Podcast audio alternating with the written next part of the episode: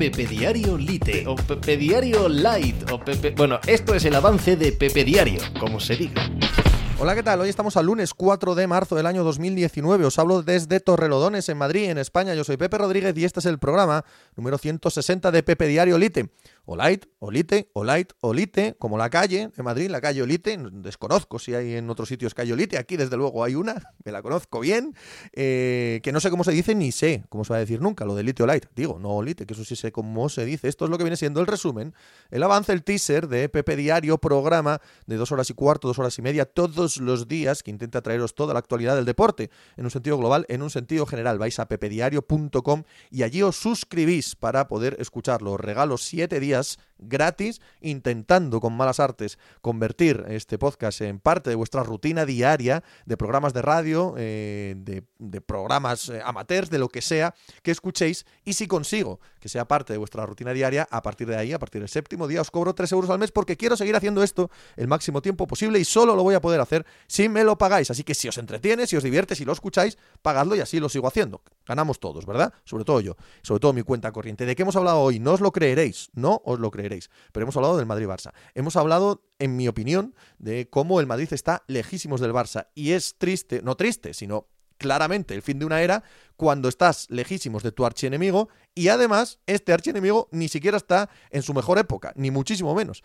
Es eh, que, el, que el Barça haya sido muy superior al Madrid en los últimos años tenía cierta lógica, tiene bastante menos lógica ahora, lógica me refiero a, que está más cerca, es más terrenal el Barça. Ahora bien, tiene la lógica de que este club, esta plantilla, ha ganado cuatro de las últimas cinco Champions y todo se acaba. Todos son ciclos. Ahora bien, que se haya acabado no significa que se pueda mirar para otro lado. El veranito que le viene al Madrid es fascinante porque sí, esto se acabó. Y si no se había certificado hasta aquí, estos últimos dos clásicos lo han dejado completamente sentenciado. Este, este proyecto del Madrid ha tocado fin y está muerto. Y si gana la Champions, coño, pues si gana la Champions no. Pero me parece increíble que puedan ganar la Champions, como me parece, por ejemplo, increíble que la gente, por el mismo motivo, aún confíe en Lakers y Celtics en la NBA. Lakers para meterse en playoffs, Celtics para pelear en las finales del Este. ¿Puede pasar? Por supuesto que puede pasar. ¿Tienen talento para ello? Lo tienen. Pero llevamos ya 60 partidos de temporada regular como para quitar de la cabeza las ideas a priorísticas que teníamos en agosto.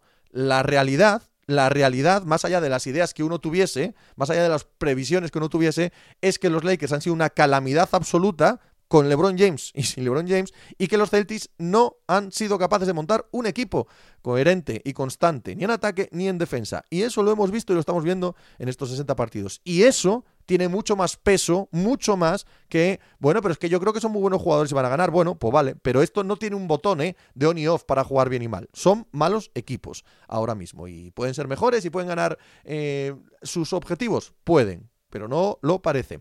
No eh, he dejado de lado el fútbol internacional con dos ogros, el Manchester City y el Bayern de Múnich, acabando su remontada respectivamente frente a Liverpool y frente a Borussia de Dortmund. Los aspirantes, los outsiders, los equipos que venían a hacer historia este año, miau, de momento. City y Bayern ya están por delante o a su altura. Vienen tiempos duros para, para los amantes de la lírica eh, en el Premier o en la Bundesliga. Y en el eh, hemos hablado del inicio de la temporada ciclista, de la temporada de clásicas ciclista, como me gusta ya ha habido carreras en Bélgica este fin de semana con victorias de Stibar y de Jungles, dos de los hombres que van a estar en marzo y en abril seguro presentes en las grandes carreras de primavera. Hemos hablado de la combine de la NFL, vaya bestias físicas que se han encontrado, vaya clase de líneas defensivos, de receptores, de Tyrens Vaya mala clase de, running backs. Y también hemos hablado un poquito del el increíble fichaje de Bryce Harper por el Philadelphia Phillies. 330 millones de dólares, 13 años, el contrato más alto de la historia del deporte, iba a decir norteamericano, en general. Lo hemos analizado eh, porque ya está aquí el béisbol también, están de pretemporada y hay que empezar a hablar eh, de la temporada que se nos viene encima. Ese es el menú para hoy, chicos. Hay que andar.